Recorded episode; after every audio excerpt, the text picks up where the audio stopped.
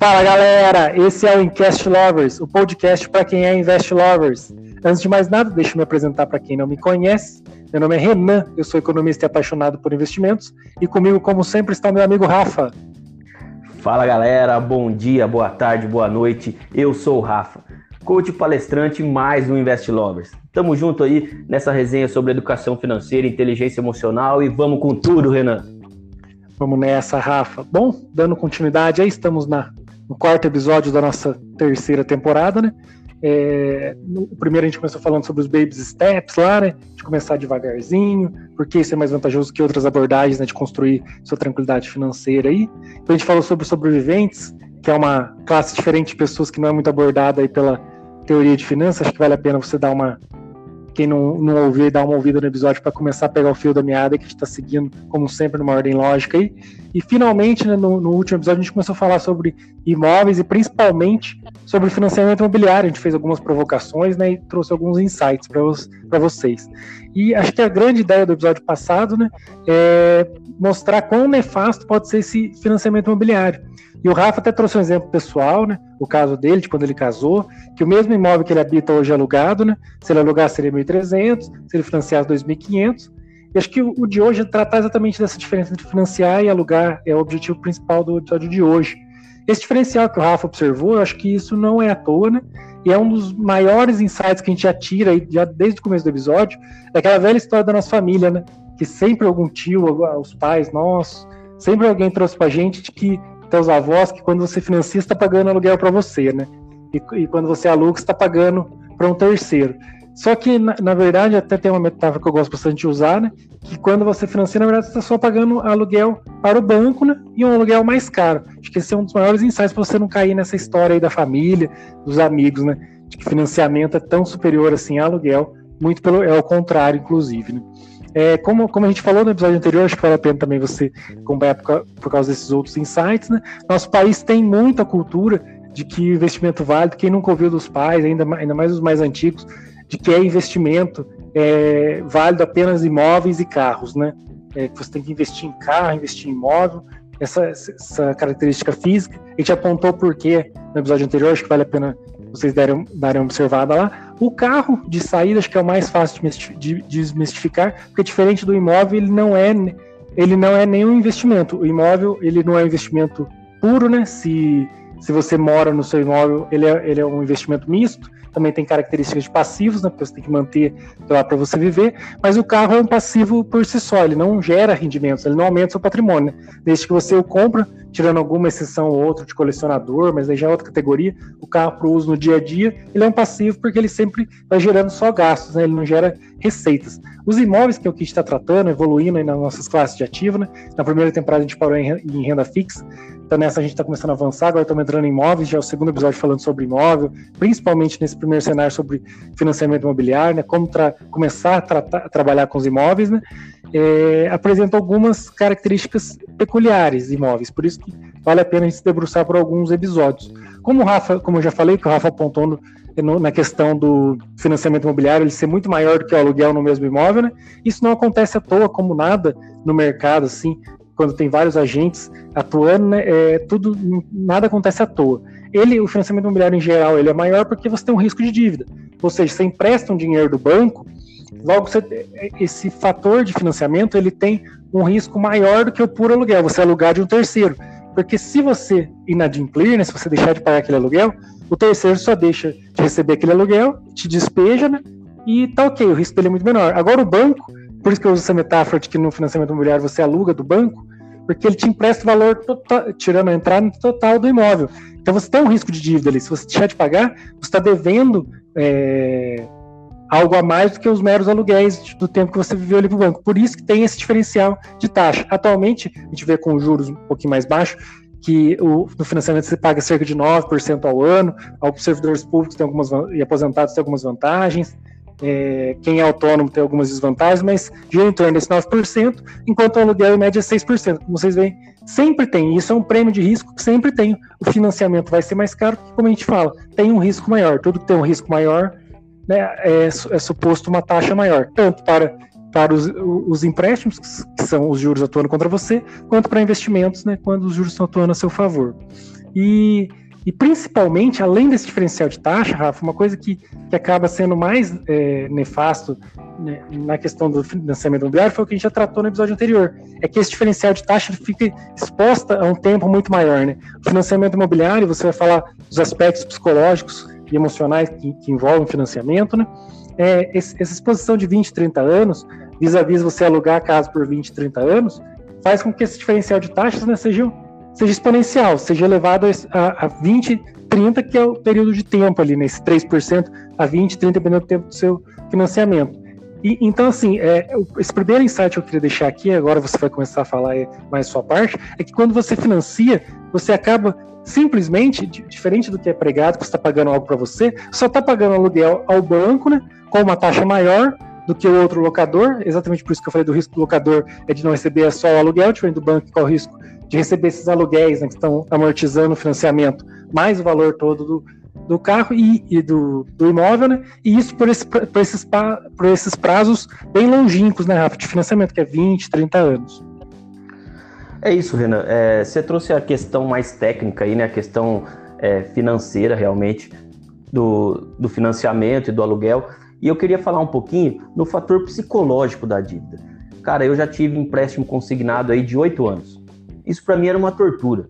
Sinceramente, o fato de ter uma dívida de longo prazo me deixava inseguro e, por consequência, né, menos tranquilo. Principalmente em anos que a inflação era um pouquinho mais alta e a gente ficava sem reajuste no salário. Então, anos a... quando acontecia né, essa é, essa dualidade aí, teve ano que a inflação foi 11, nós tivemos um reajuste de 7, então você já perdeu ali, a inflação foi alta, não teve o reajuste adequado, então isso já me deixava muito mais preocupado. E como já falamos outras vezes, o fato de estar mais preocupado, mais nervoso, faz a gente tomar decisões ruins, e não só na área financeira, mas em todas as áreas de nossa vida. Isso se torna um ciclo vicioso.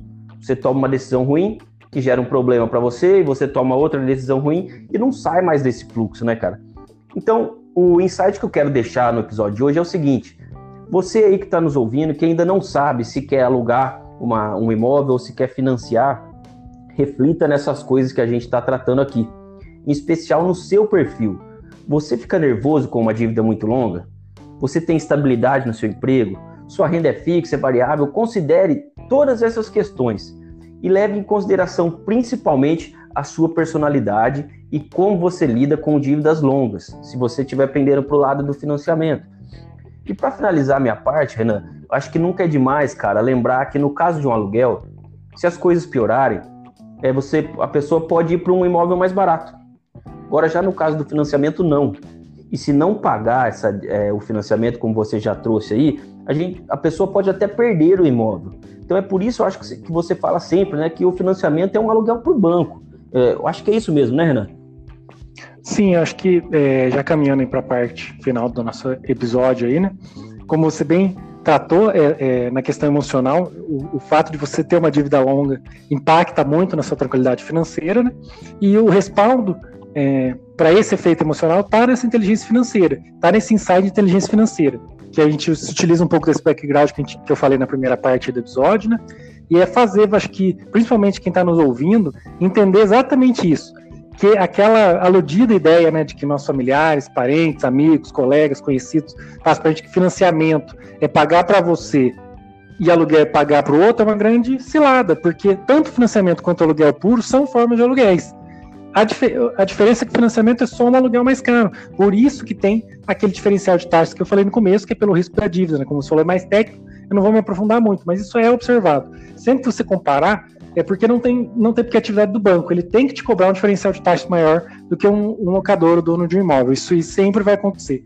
Por isso que a questão do financiamento acaba sendo muito fechada, de que alugar é sempre. É difícil ter isso nas, nas finanças pessoais, mas o aluguel versus financiamento é muito fechado exatamente isso. É por uma questão de risco-retorno. O banco está assumindo um risco maior do que o, o, simples locatário, que é o dono do imóvel. Entendeu? Ele está comprando o imóvel e está alugando para você com uma pequena amortização ali através de financiamento.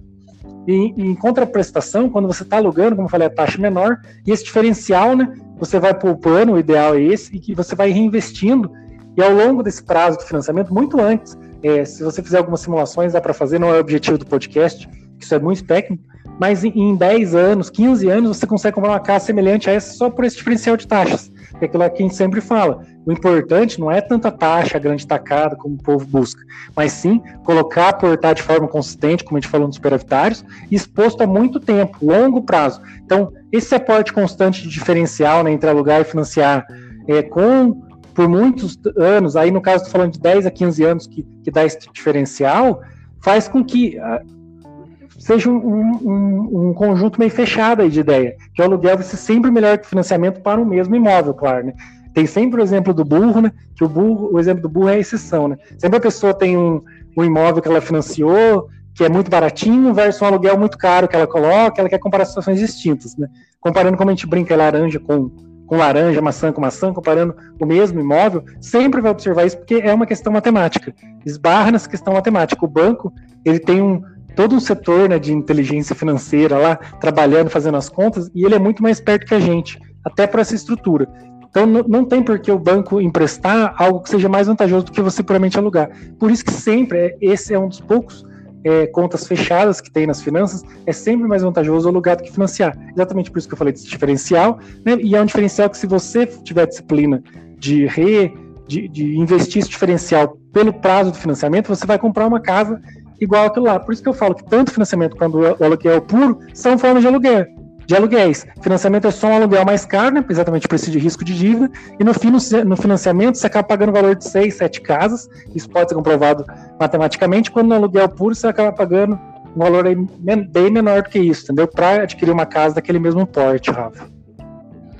É, muito legal, René. É perfeita essa, essa finalização sua, porque é, acho que quem começa a ouvir o episódio sem entender o contexto acha que a gente está ficando louco, né? É claro que a gente está falando que o aluguel compensa mais desde que você invista essa diferença, né? Que você faça ali como reserva ou como investimento, como no, no exemplo que eu dei, de R$ 2.500 o financiamento e R$ 1.300 o aluguel, o aluguel é muito mais vantajoso desde que eu guarde essa diferença, invista em algum produto, porque daí vai acontecer isso que você está falando, que em 10 ou 15 anos eu conseguiria é, ter o mesmo valor para comprar esse imóvel.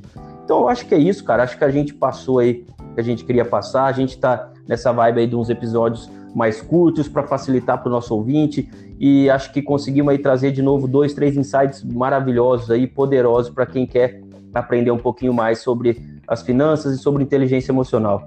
Então eu queria agradecer aqui mais uma vez você que está acompanhando a gente, agradecer você, Renan, pedir aí para você seguir minhas redes sociais, Instagram é rafaelfrancato.coach, no LinkedIn é Rafael Francato Assunção. Estou colocando muito conteúdo de inteligência emocional lá. Toda semana tem alguma coisa nova. Então, me segue lá. Muito obrigado e um abraço a todos. É isso aí, Rafa. Como a gente falou, tem que ter essa disciplina, né? Imaginar que você está sempre tendo que poupar esse diferencial, porque daí depois não adianta reclamar com a gente, né? Tem que fazer a continha matemática aí, mas é, como eu falei, é uma questão bem fechada, é uma das poucas e raras questões que é fechada, a vantagem de alugar versus o financiamento. Acho que é o grande insight que a gente quis trazer hoje, né? Também finalizando aí com minhas redes, é, quem quiser seguir no, no, no YouTube, é, tem bastante análise de empresas, ações, né? E FIIs. A gente vai avançar e vai chegar nisso aqui também no podcast, vai ficar tudo redondinho e conversando entre si aí. Mas quem já tiver uma boa base, quiser acompanhar lá, Invest Lovers, o canal no YouTube. Também complementando a isso, tem também lá no meu, no meu Instagram, né, invest.lovers, que eu complemento o YouTube, converso, dou alguns insights que a gente traz aqui no, no podcast. Tem, tem uma parte muito mais técnica que, pode, que você pode ver que vai fazer que vai fazer a base ali para você entender os aspectos mais de inteligência financeira e finanças aqui do podcast. E assim como na parte do Rafa, a gente sempre recomenda que segue, siga nossas demais redes para tudo ir casando. A gente está criando um, um, mundinho nosso aí e que, vai fazer com, você, com, que você avance bastante nessa, nessa seara de inteligência emocional, inteligência financeira e finanças pessoais. Queria deixar um abraço a todos, é isso aí. Falou. Valeu.